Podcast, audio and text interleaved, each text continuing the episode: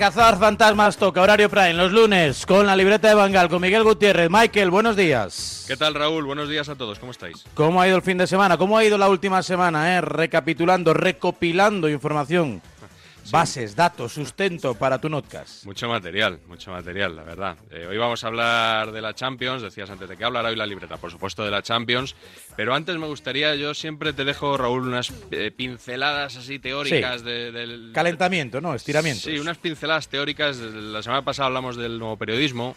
Eh, vamos a profundizar un poquito en... Hoy te traigo un recurso, yo creo que, bueno, inexcusable para, para el periodista, imprescindible la imaginación. La imaginación, o sea, es la creatividad, la, la creatividad, sí, es un elemento muy denostado injustamente, creo yo. Mm, es verdad que la información, pues, es eh, limitada, es eh, cara, eh, verdad, codiciada, y precisamente por eso, pues no podemos cerrarnos en banda y, vivir solo de la información. También hay que vivir de la imaginación, que es todo lo contrario. La imaginación no tiene límites. Y, bueno, para un periodista deportivo eso está muy bien, porque tú puedes contar eh, noticias basadas en información o basadas en tu imaginación, que en ocasiones son mucho más divertidas. Lo que pasa es que mm, vamos a darle al oyente hoy unas claves para que no se la cuelen, o sea, para que no le den imaginación por información. Gato por liebre. Eso es. Yo el otro día estaba escuchando a José Ramón de la Morena en el Transistor y estaba hablando de la situación del banquillo del Getafe y daba esta noticia. Lo del Getafe y, Bordalás es el final de un ciclo, que ha sido bueno, pero que en estos momentos yo creo que ya perjudica a los dos, al club y a Bordalás. Y de hecho el presidente está pensando en cesarlo. Este, está, está pensando en cesarlo. Esto es, una noticia. Vale que no es la gran noticia, porque la gran noticia sería ya, eh, pues lo va a destituir o mantiene, lo mantiene en el cargo. Pero bueno, ya que esté barajando Ángel Torres la destitución de Bordalás, pues dices, oye, noticia que ha dado de la Morena. Lo que pasa es que luego de la Morena sigue hablando y resulta que no era información, que era algo que se imaginaba él. Y de hecho el presidente está pensando en cesarlo. ¿Qué es lo que va a ocurrir? Pues no lo sé, porque el presidente, como os he dicho, no creo que lo sepa todavía, pero se lo debe estar pensando. Yo no estoy dando información, ¿eh? Esto no estoy diciendo de la Morena, ha dicho que va a cesar a, a No, estoy diciendo mi intuición. Cuando tenga información contrastada os lo voy a dar. Claro, que la gente pone la radio y, quiere nada más que información contrastada, información contrastada. Pues todo lleva su, su, tiempo. En su momento ya se contará cuando haya algo. De momento, pues, oye, de la Morena se ha hecho su composición de lugar y nos dice que él cree que Ángel Torres debe de estar pensando en, echar a, a, Bordalas o no. Bueno, esto era antes de la última derrota del Getafe con el Betis. Pero eh, te traigo otro ejemplo, sin salir de casa. El otro día estaba escuchando la tribu como cada mañana, y resulta que Emilio Pérez de Emilio Pedri de Rozas, como le llamas tú ahora, eh, de repente soltó lo que para mí es una de las noticias del año. Yo estaba, recuerdo, estaba en la ducha y, dije, oh, atento, atento, que aquí hay titular. Está Raúl, ¿eh? Poquetino tardará muchísimo en llegar al Real Madrid. O sea, no olvidéis que el siguiente. Yo creo que antes de Poquetino está Raúl, estoy de acuerdo con. con Hombre, por favor, y si entra Raúl, cuidadín, ¿eh? Porque igual se pasa 10 años, ¿eh? Para que Raúl entre en el Real Madrid tiene que ser una cosa muy urgente. No, no, tiene que ser simplemente que el ser superior lo decida y lo tiene decidido. no, no, no. Con el Atalanta. No, no, Pichón, que lo decida el ser superior, que ya lo ha decidido. ¿Cómo? Que lo decida el ser superior, que ya lo ha decidido. Pues eh, yo ya estaba viendo la, apertura de marca.com minutos después con la noticia, ¿no? De, Raúl, será el entrenador del Real Madrid cuando se vaya a Zidane. Pero resulta que, como en el caso de la Morena, no era así exactamente. Que lo decida el ser superior, que ya lo ha decidido. ¿Tú crees que lo ha decidido? Hombre, ¿tú has estado en el confesionario? No, no, no. Yo lo que creo es que Florentino Pérez ya ha decidido, ya sabe que el próximo es Raúl. Eh, menos mal que estaba Pipi ahí para, poner un poquito de, cordura y de criterio, porque si no, Emilio Pérez de Rozas nos cuela que eso era información y no una cosa que, bueno, que se le había cruzado a él por la mente en ese momento y, ya está. Em, a cuento de, todo esto me he acordado, ya sabes que yo escucho muchas cosas, Raúl, escucho cosas muy raras. Peligro, cuando te acuerdas, peligro. Eh, sí, sí, pero no, es reciente, es reciente, no, no vamos a tirar de meroteca, pero yo escucho un podcast que se llama Paquetes, el, título es así un poco... Pues, es, sobre, sobre, sobre malos futbolistas, eh, teóricamente, pero bueno, está, está muy abierto, eh, incluso me, me han entrevistado a mí en alguna ocasión, y el otro día entrevistaron a Héctor Fernández. Y ya sabes que Héctor Fernández, ya lo, lo tuviste tú, tú como entrevistado también un día Sí. en, en el programa, se ha soltado un poco el pelo desde que no está en el periodismo. Y, y bueno, me, me vino a la cabeza esta reflexión que hizo en el podcast de Paquetes. Hicimos cosas muy guays, yo me lo pasé súper bien y ahora visto desde, desde el otro lado, pues me pasa un poco como cuando estaba dentro. Cuando estaba dentro pensaba, joder, habrá muchas veces que hablemos sin tener ni puta idea. Y ahora ya puedo decir que efectivamente no teníamos ni puta idea. Pero nosotros y muchos de los que hablan ahora, por no decir el 99%. Ya. Sí, hombre, hay mucho que rellenar también. A veces rellenar de. Mira, de esto he hablado hoy, de rellenar. Si no hubiera que rellenar, no se dirían tantas gilipolleces.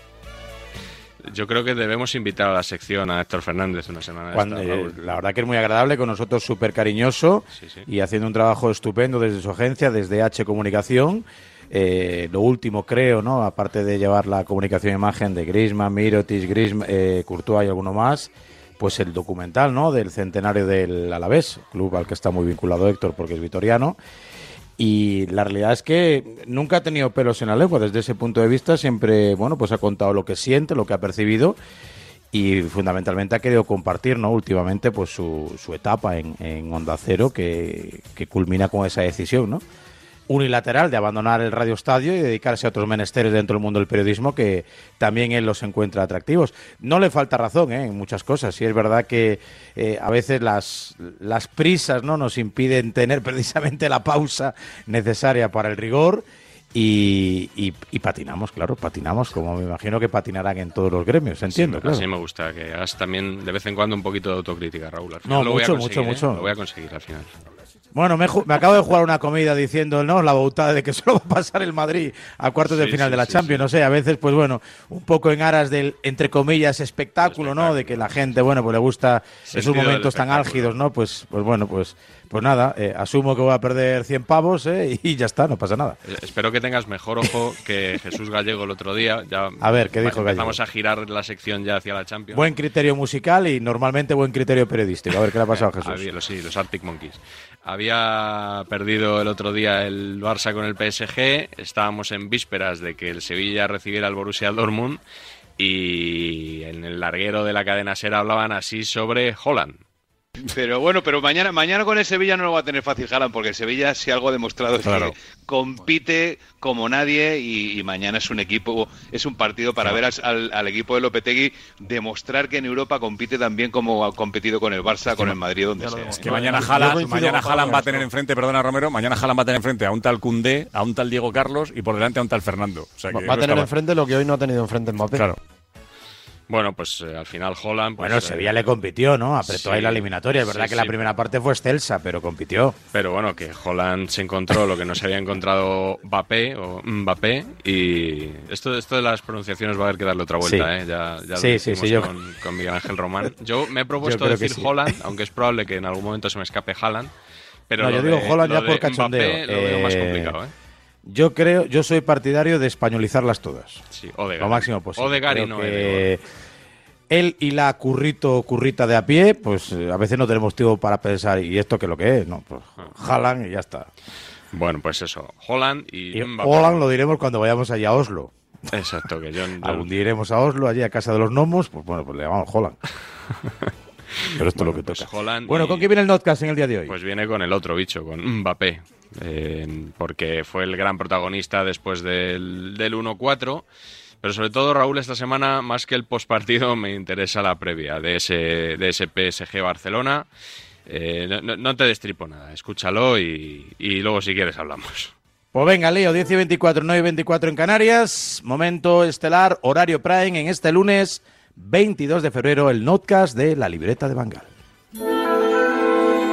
Pasan los cuatro equipos españoles, y veo a la afición española y el periodismo muy preocupado. Pasa el Real Madrid, pasa el Atleti, pasa el Sevilla y pasa, por supuesto, el Barcelona. Yo creo que son mucho mejores que sus, sus rivales. Las derrotas de Barcelona y Sevilla, ambos en casa, no nos hacen ser muy optimistas para el pleno español en la Champions. Estáis tirando por el suelo el fútbol español. No, no, no os lo estáis cagando tirando por nada. dos accidentes. No, y así os va, así os va. Que respetéis al fútbol español. Que lo que se está escuchando en esta emisora es que prácticamente, Bueno, oye, pues- que no se presente el Madrid ni el Atleti, Pues ni a los perdón. partidos de vuelta. El Borussia Dortmund ganó 2-3 en el Ramón Sánchez Pizjuán y un día antes, en el Camp Nou, El Barça ha recibido esta noche una nueva humillación en Europa. Lo de hoy ha sido humillante. Para mí lo de hoy es una humillación, que no tiene otro nombre que una humillación más del Barça en Europa. Una derrota humillante. Hemos entrado en un bucle de golpe tras golpe de derrota que vienen tiempos muy duros. Seremos otra vez lo que hemos sido, pero a día de hoy... A día de hoy. Somos un club mediocre en Europa. A día de hoy es como una sensación de desierto. A día de hoy. Cuando llega la hora de la verdad, batacazo. Otro año más. Cataclismo en el Barça. Qué ridículo, madre mía. Qué imagen. Tan dramático no me lo esperaba. Esto es una auténtica vergüenza para el Barça en su campo. Si hoy está Di María y está Neymar, les caen 8. Llega esta humillación 186 días después del 2-8 ante el Bayern de Múnich. Pero la progresión aritmética es la correcta. 8-2, 4-1, o sea, están aprendiendo. Mejorar, vamos mejorando. A ver, esto después del 8-1 la mayor vergüenza del Barça en mucho, Mucho tiempo. tiempo. 8-2. 8-2. Perdón, 8-2. perdón, que me he No goles, Eso, no vale, quites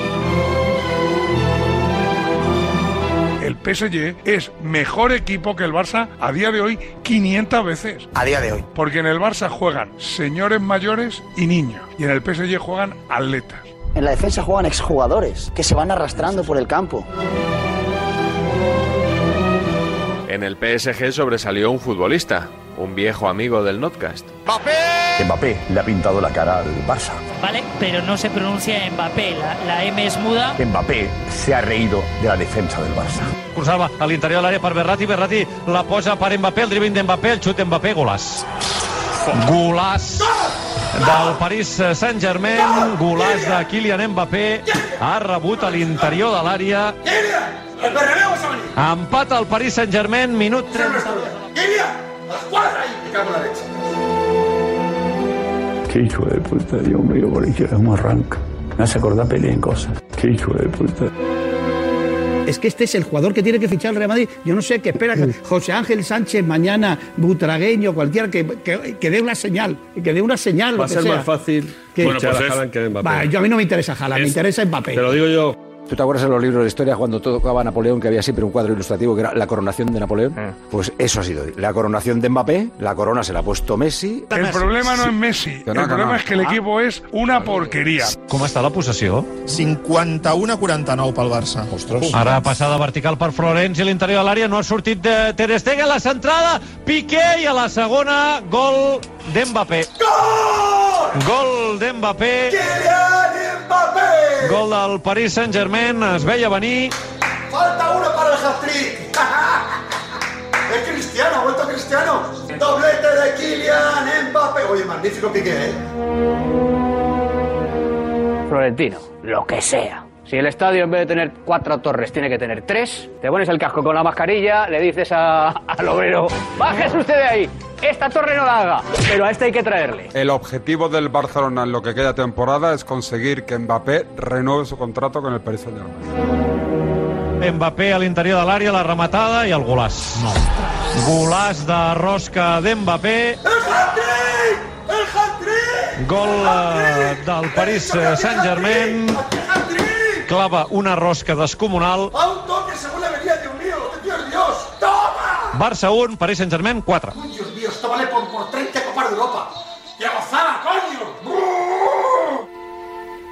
Kilian, llevas el balón ahí, ¿te vienes al Madrid, Kilian o no? Da unas palabritas, por favor. Tres goles. Madrid, Madrid, Madrid, pregunta Madrid. Mira el balón, enséñanos el balón, Kilian. Madrid queremos. Ki- Kilian, el Real Madrid, eh, ¿te quieres venir al Real Madrid o no? Kilian, vas a renovar por el PSG. Por favor, aquí para, para el chiringuito, ¿vas a venir al Madrid? ¿Vas a venir al Madrid, Kilian? Por favor, Kilian. Después de todo esto tan bonito y tal, tal, tal, tal, el Barça está fuera de la Champions.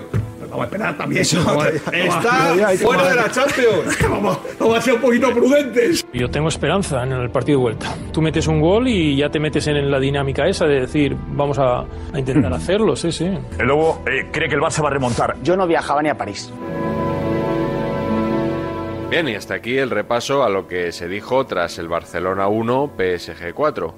No, tranquilos, no es que hayamos terminado antes de lo habitual. Lo que sucede es que esta semana lo más interesante no es lo que se dijo después del partido, sino lo que se dijo antes. ¿Alguien preveía este batacazo? Nos habían engañado. Y yo me lo había creído. Había creído que este Barça podía hacer cosas. Las inercias nos han llevado a pensar que estaba más igualada la eliminatoria y no hay que criminalizar a los periodistas que decían en la previa, oye, 50-50, porque yo creo que veías a un buen Messi, veías a un buen Barça en una buena inercia y un PSG un poquito más debilitado y sobre todo por la lesión de Neymar. Criminalizar no, porque antes de un partido ninguno sabemos lo que va a pasar, pero precisamente por eso no estaría mal reflexionar sobre la cantidad de tiempo que se dedica a meros vaticinios, y algunos especialmente infundados. ¡Tirad de meroteca!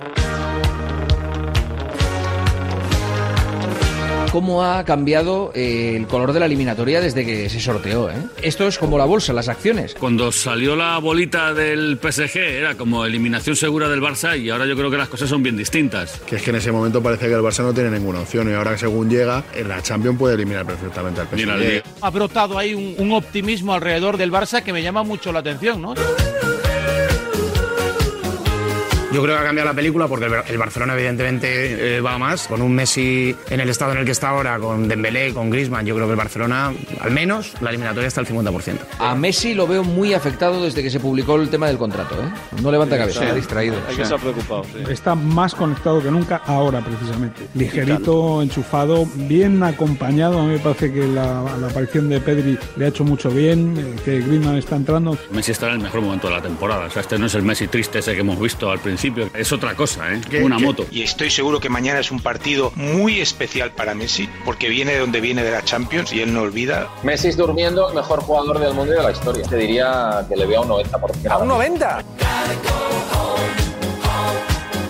A mí los tres de arriba del Barça me parecen mejores que los del Paris Saint Germain. Los del medio me parecen mejores. La pareja central es... No, es que al final os escucho hablar y es favoritísimo el Barça. Quien se quiera entretener ponga la defensa del Barça y la defensa del PSG. No sé qué defensa de las dos es peor. Porque en el Barça juegan señores mayores y niños. Y en el PSG juegan atletas.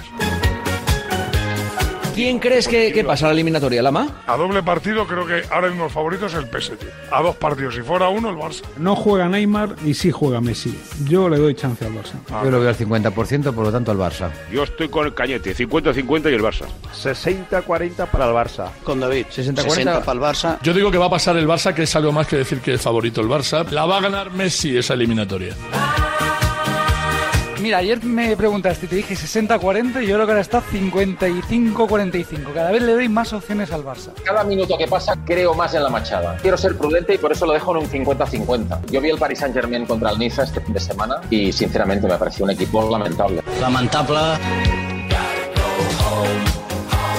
Veo al Barça favorito. Ya- yo era, era bastante pesimista en el sorteo. Creo que el Paris Saint-Germain está, está bastante peor. Creo que el Barça está bien ahora, está bien. Es un equipo que está moviendo la pelota con mucha velocidad. Messi está francamente bien. Soy bastante optimista. Yo veo al Barça favorito. Yo al día del sorteo no sé qué dije, pero igual un 80-20 tranquilamente. Yo sigo viendo ligeramente favorito al Paris Saint Germain, pero ya no tanto. Yo creo que hay igualdad. Yo la veía 70-30 a lo mejor eh, hace, hace un mes. Esas bajas para mí han igualado la eliminatoria. Con las bajas de Neymar, de Di María y con la mejora de este equipo de Ronald Koeman, que parece otro en este 2021, te diría que hay optimismo al menos para el partido de mañana.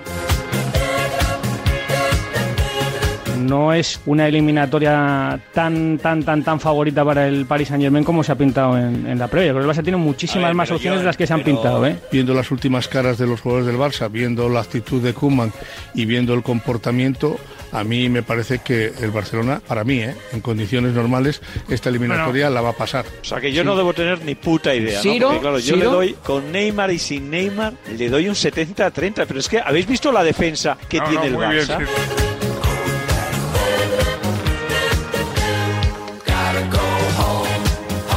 Oye, que a lo mejor esta noche palman y les meten 18. Pero los dos últimos partidos de Liga del Barcelona han sido muy buenos.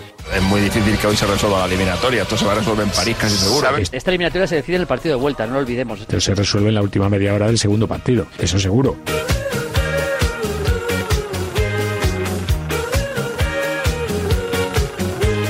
Tal vez la eliminatoria se decida en París. París, mon amour, ¡hola! Cosas más raras se han visto.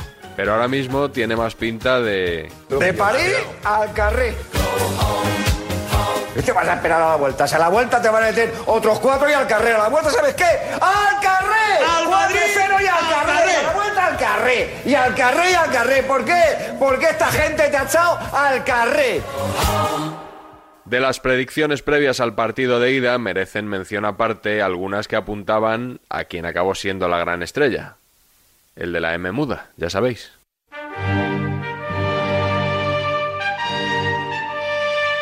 Neymar es el mejor futbolista de calle, pero de una gran diferencia del Paris Saint-Germain. Es el Messi del Paris Saint-Germain. Mbappé es solo Cristiano Ronaldo. Neymar se carga Pues el sí. equipo al hombro. Ese es Neymar, no es Mbappé eso. Y luego la gran pregunta es si Mbappé es una estrella al nivel de Messi o de Cristiano. Es un gran jugador, pero ¿es una estrella? Todavía le falta a este jugador verle en eliminatorias solventando y siendo protagonista. Yo creo que no ha evolucionado favorablemente. No ha sido un jugador determinante en la Champions. Cada vez que no ha jugado, Neymar, el PSG, ha quedado fuera de la competición y Mbappé no ha marcado menos meritorio, ni una ¿no? sola pasó en la final contra el Bayern de Múnich pasó absolutamente desapercibido y sí que le falta este el dar el do de pecho a los partidos importantes, ¿no? Mbappé, que es ese futbolista al, al que queréis sacar el año que viene, no marcó una sola diferencia en el partido de vuelta. Lleva un gol en Champions. Bueno, a ver, mañana, a ver, mañana, mañana No, seguro. no, pues ya está. Estoy Joder, seguro que no, vamos. Des va a anular a. Es, es a peligroso, Mbappé. es peligroso ese discurso. Yo con un jugador como Mbappé yo no lo repetiría tanto. No, que no, no. marca en digo. Champions, no marca diferencia. La verdad que desde que ha tocado el césped del Camp Nou se le ha visto muy tranquilo, le hemos visto Yo muy bien arropado, sobre todo por Pochettino. Discrepo. He visto a un Mbappé nervioso. Yo no veo al Mbappé que dice, aquí estoy yo. Veo al Mbappé diciendo, uy, responsabilizado, presionado, nervioso. Como un flan. De huevo y de vainilla, tus flamboritos. Sabe Mbappé que mañana se juega mucho, ¿eh? hombre, pero no estamos Está tranquilísimo, ¿eh? Cristiano Ronaldo le va muy bien y le gusta ser el foco. Mbappé eh, lo ha compartido siempre. Y a Mbappé no es que le vea para abajo, le veo como... Estancado. Viejo, como que ya le tenemos visto. En Bankia presentamos el humanismo digital, la nueva forma de hacer banca. Humanismo digital es poder contactar por videollamada con tu gestor de confianza, en cualquier momento, en cualquier lugar. No te va a ayudar a elegir filtro, ni te va a dar un like, pero para temas financieros es genial. Bankia, así de digital, así de fácil. Más información en bankia.es.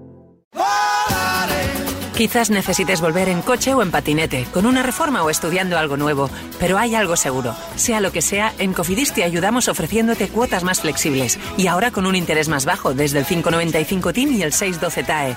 Descúbrelo en cofidis.es. Cofidis, para volver cuenta con nosotros. Esto es muy fácil. ¿Que con la que está cayendo no me das facilidades para pagar mis seguros? Pues yo me voy a la mutua. Vente a la mutua y en menos de 6 minutos te bajamos el precio de cualquiera de tus seguros, sea cual sea. Llama al 900-555-555. 900-555-555. Esto es muy fácil. Esto es la mutua. Condiciones en mutua.es. Vuelvas como vuelvas en Cofidis te ayudaremos a hacerlo realidad. Entra ya en cofidis.es. Cofidis, para volver cuenta con nosotros. Bueno, ahora cuando termine esta videollamada voy a mirar lo de la alarma. Porque ahora que casi todo el trabajo lo hago desde casa y tengo aquí todo el equipo, discos duros, datos de clientes y demás, yo creo que es buena idea ponérmela. Confía en Securitas Direct. Ante un intento de robo o de ocupación, podemos verificar la intrusión y avisar a la policía en segundos. Securitas Direct. Expertos en seguridad. Llámanos al 900-103-104 o calcula online en securitasdirect.es. Buenos días. En el Buenos sorteo días. del sueldazo del fin de semana celebrado ayer, el número premiado con 5.000 euros al mes durante 20 años y 300.000 euros al contado ha sido El 65.541-65541 reintegro el 1, serie 4004. Asimismo, otros cuatro números y series han obtenido cada uno de ellos un sueldazo de 2.000 euros al mes durante 10 años. Puedes consultarlos en juegos11.es. Hoy, como cada día, hay un vendedor muy cerca de ti repartiendo ilusión. Disfruta del día. Y recuerda, con los sorteos de la 11, la ilusión se cumple.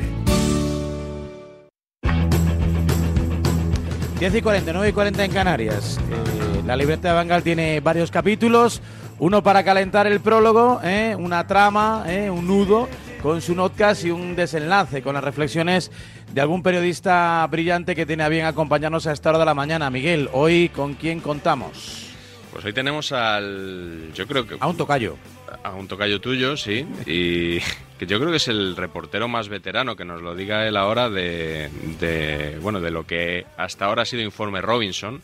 ahora rebautizado en una nueva etapa como Informe Plus. Y, bueno, pues quería hablar con él de, de ese programa y sobre todo de ese periodismo a fuego lento, porque justo antes del notcast hablábamos de las prisas, y etcétera, etcétera.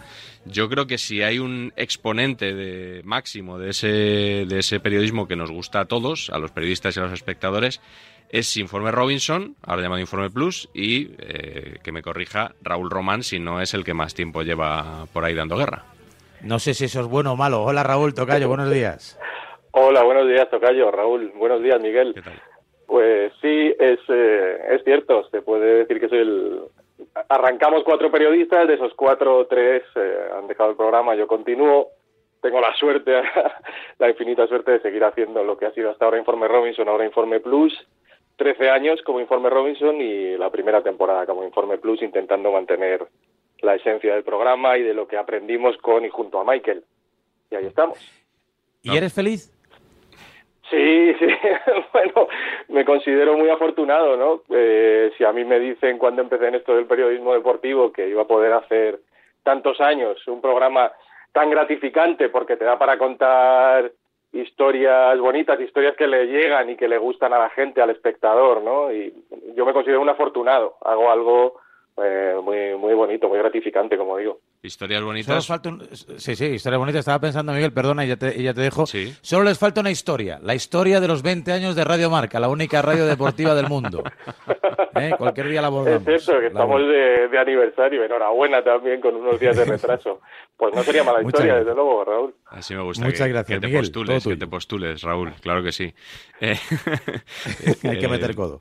eh, Cuota de pantalla, hay que acaparar cuota de pantalla, como sea. Eso es, sí, sí. Bueno, y contando historias bonitas y esta semana, el jueves, se estrena una nueva que se titula Hermanos. El protagonista es Keita Valdé. Eh, va- vamos a escuchar primero un sonido y ahora que nos cuente Raúl. En 10 horas, tú solo descansas 30 minutos. No comes bien, no duermes bien. Estamos en la calle. El vídeo me entró en la cabeza, me entró en la cabeza y dije, ¿pero cómo es posible? No me puedo quedar de brazos cruzados, tengo que hacer algo. Y cuando me dijo os voy a ayudar, me dio una fuerza que yo nunca he tenido. Y yo sabía que iban a haber dificultades, pero la voluntad es más grande que los problemas. Para mí representa más que un hermano. Una historia, la que contáis, Raúl, de, de cómo Keita Valdé prestó su ayuda a los temporeros eh, pues hace algo menos de un año, ¿no? Sí, pues creo que fue en el mes de mayo de, de 2020. Es una situación que tristemente se repite en Lleida, en la campaña de recogida de la fruta. Hay muchos trabajadores, bueno, por- suerte la mayoría eh, pueden dormir, tienen alojamiento, eh, lugar donde comer, donde asearse, pero hay pues siempre unos centenares que dejan esas imágenes que, que vemos casi cada año en Lleida, ¿no? Gente durmiendo en la calle, africanos, senegaleses en su mayoría, en situaciones muy precarias y que este 2020 eran aún más precarias si cabe porque estábamos atravesando una pandemia y bueno, eh, Keita, observó, pudo ver un vídeo en internet de, de un compatriota, Serim Mamadou, hablando con el actor Paco León, fue consciente de lo que ocurría y se decidió a intervenir. Se, decidió y pensó que tenía que hacer algo, dio un paso y bueno, ayudó de forma eh, económica principalmente, les ayudó con, con comida, les ayudó a encontrar alojamiento, incluso les proporcionó ropa de mm, ropa que, que Keita tenía en su casa sin estrenar de una marca de ropa que, que le había pertenecido y que había cerrado. Y bueno, la, la situación eh, de, de estos compatriotas de los que él entiende como sus hermanos y lo veremos en el vídeo como los chicos senegaleses le llaman hermano a, a Keita y le están profundamente agradecidos y bueno, eh, en 2020 la situación se solucionó, veremos qué ocurre ahora cuando regrese la campaña de la fruta en, en 2021. Sabéis que sois eh, la envidia de, gran parte de la profesión, ¿no? De poder contar todas estas historias. Tú has dicho que te sentías afortunado. Eh, hombre, entiendo que hay mucha gente a la que no le est- estos temas a lo mejor o, este tratamiento no, le importa mucho, pero eh, sobre todo en los periodistas que empiezan, yo veo que sois el referente, ¿no? Que, que, que so- sois el modelo a imitar. No lo sé, yo sí que percibo, ya te digo, en, los espectadores y es verdad que también en muchos compañeros y en, y, y en, y en estudiantes de periodismo, ¿no? Yo recibo muchas peticiones a lo largo del año, pues de, de entrevistas, de chicos que están haciendo trabajos de, de fin de carrera, cosas parecidas. Y sí que es verdad que se puede decir que el programa tiene un cierto prestigio.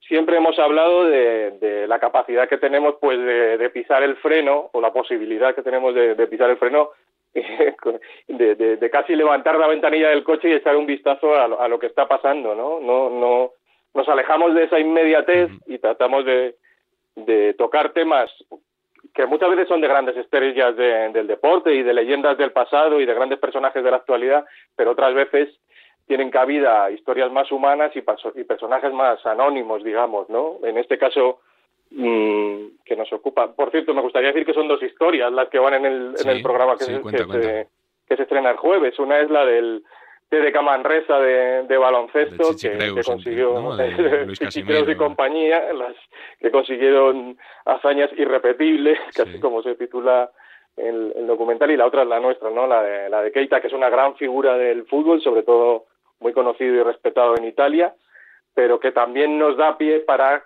tratar temas de contenido social, como es lo que está ocurriendo con estos eh, temporeros de, del campo africanos. ¿Cuál es el reportaje que más ha emocionado al público en todos estos años? Uf, eh, está, eh, está muy reciente, muy reciente lo que hemos hecho eh, de homenaje al que ha sido nuestro director y nuestro faro, nuestro amigo, ¿no? como Michael Robinson, ¿no? Que es casi para a mí me resulta muy difícil a- hablar de él sin emocionarme y el último good, good better best que así lo llamamos como como uno de los lemas vitales que acompañaron a Michael desde siempre pues ha tenido una acogida eh, tremenda ¿no? Eh, eh, también tenemos que hablar es obligatorio del que hicimos con motivo del campeonato del mundo de 2010 en Sudáfrica que logró la selección española de fútbol que es un reportaje visitado y comentado continuamente y luego pues cada uno tiene los suyos que más le pueden haber proporcionado satisfacciones, etcétera. En, en tu caso yo creo que ahí entraría el del Trinche Karlovic, ¿no? Sí, sí, yo casi cada vez que hablo con alguien y me, y me sacan el tema del trinche y le digo que yo, so- yo soy el redactor responsable de, de ese documental, oh, el trinche, sí que me produce una satisfacción porque cuando nos lanzamos a hacer este, este reportaje documental, el trinche era una figura semidesconocida, si digo semidesconocida es tirando por lo alto, porque nadie sabía nada de él en España, o muy, o muy pocos, Le ¿no? pusisteis en el mapa, yo creo, vosotros. Sí, contribuimos a, a- a ponerle en el mapa desde luego porque era un personaje además en Argentina muy local, muy de Rosario y muy de la provincia de Santa Fe, que es donde se encuentra Rosario. Contribuimos a expander su, su figura en, en toda Argentina y, no, y, y en España, no digamos, ¿no? Se convirtió en un personaje querible por la gente después de ver ese, ese documental y, y para mí cada vez que me hablan del Trinche me, me- me resulta muy grato el cariño con el que el propio Trinche me, me, llamó para darme las gracias por la que se había organizado en, en- en Argentina también después de hacer nuestro documental o, o ir yo por la calle en España y ver a gente con camisetas del Trinche, ¿no? Pues siempre que me ocurre eso me, se me esboza una sonrisa. O, o verlo No en la portada de Saber y Empatar, por ejemplo, ¿no? También, efectivamente, lo ubiqué rápidamente. ¿eh? Además, tuvisteis, Antonio Pacheco, y tú el detalle de, enviarme de- el libro. Fue cosa de Pacheco, dije, ya lo sabes. Es, decir, que tu amigo Antonio Pacheco es quizá una de las poquísimas personas en España, él, él y un círculo de amigos comunes que tenemos que sí que conocían al Trinche antes de que se hiciera el informe Robinson. Sí. ¿Y cuál es el documental que, que merecía, que mereció, crees tú, mayor impacto del que tuvo? El que ha pasado ahí desapercibido y dices, joder, este era buenísimo y, y la gente no lo ha visto, para que lo busquemos en el deco de Movistar esta tarde. Uf, no lo sé. Yo he hecho muchos a los que tengo mucho cariño. No sé si hay algunos que yo a veces pienso, esto en Estados Unidos habría sido una, una película, seguro. Uno, por ejemplo, es el del Marqués de Portago, que es un personaje que fue el primer piloto español de, de Fórmula 1, que pilotó un Ferrari y que tiene una vida absolutamente de película. Fue piloto tam, eh, perdón, fue también hockey, eh, montó, caba- montó a caballo, participó en Juegos Olímpicos de invierno, haciendo bobsleigh y demás, y tiene un Era un final... renacentista. Sí, Dominaba sí, mucha sí, suerte, tocaba todos los palos. y además eh, de que era un conquistador, ¿no? Se puede decir, fue eh, pareja de, de algunas de las mujeres más bellas de, de la época. El tipo era muy, muy cosmopolita, hablaba muchos idiomas. De hecho, cuando él fallece, eh, Linda Christian, que es la, la madre de Romina Power, si no me equivoco, exmujer de Tyrone Power, era la que era su, su pareja, y él muere en Italia en una carrera que se llamaba la Mille Miglia, en unas circunstancias tremendas, y estoy, vamos, eh, convencido de que hay un, una mina ahí para, para un guion cinematográfico. Y otro que se me viene a la carrera también en esa línea, y este es eh, amiguete mío desde que hicimos el informe Robinson, es Fernando González de Nicolás, Nani o el Rana, un piloto de motos también con una vida muy truculenta, llena de, de accidentes, que, que bueno, que, que se arruinó para poder seguir compitiendo en el Mundial de Velocidad, que era un tipo de enorme calidad, amigo íntimo de Ángel Nieto desde la niñez, y que, que hay un momento dado en que no puede seguir compitiendo y decide nada más y nada menos que asaltar un banco, que atracar un banco para, para poder conseguir fondos, ¿no? También es una historia absolutamente... Estas dos son dos historias de película. Estoy convencido Eso de que la seguro. gente lo puede Eh, rescatar, las va a disfrutar. Aunque ha hecho, he hecho spoiler probablemente en ambas, Bueno, ya pero, se- dan para sí. película. No pasa nada. Y para ir ya cerrando, que nos quedamos sin tiempo, me imagino que ya en el horizonte, en la agenda, pues eh, varios temas, varios protagonistas, pero ¿hay alguno, hay alguien que en especial se haya resistido y os haya sido eh, prácticamente imposible por distintos motivos poder eh, reportajearlo? Bueno, mira, yo hice, por ejemplo, uno de que también le tengo un cariño tremendo, que fue el de los orígenes de, de Diego Maradona, que ha sido un personaje también recurrente en nuestro programa, porque luego hemos contado la historia de Maradona en Sevilla. No pudimos tener a Diego y eso fue fue una espina. Recuerdo en algún momento que se hicieron gestiones con los tenistas Borg y McEnroe y tampoco se pudo. A mí me hubiera hecho muchísima ilusión. Son nombres que me vienen ahora así a la cabeza. Pero hemos tenido la suerte de, de poder contar con muchísimas estrellas. Mm, Hemos llamado a su puerta y la mayoría de veces nos han dicho que sí. ¿no? Estoy pensando, por ejemplo, en Rafa Nadal o, los Gasol. Es que de- del deporte español hemos tenido hemos tenido a, a muchísimos. Incluso mm, recuerdo también una gestión con Karpov y Kasparov eh, que, que- la hicimos también sin, sin saber qué, qué podía dar de sí y es otro de los informes Robinson que yo he hecho y a los que tengo muchísimo cariño porque además el rodaje en Moscú con, con ellos dos fue, fue tremendo para mí, fue inolvidable. Pues que siga la racha, que sigas manteniendo la escuela y la llama viva, ¿eh? que sigas disfrutando de un periodismo como se hace en las costillas últimamente, ¿eh? a baja temperatura, ¿eh? largos periodos, ¿eh? tranquilito, que luego se pueda despedazar bien el hueso del trozo de la carne y que se pueda degustar un producto periodístico sin parangón, sin igual y que viene a servir de contrapunto a estas prisas y a estos gritos con los que andamos últimamente en, en el mundo de la radio y de la tele fundamentalmente.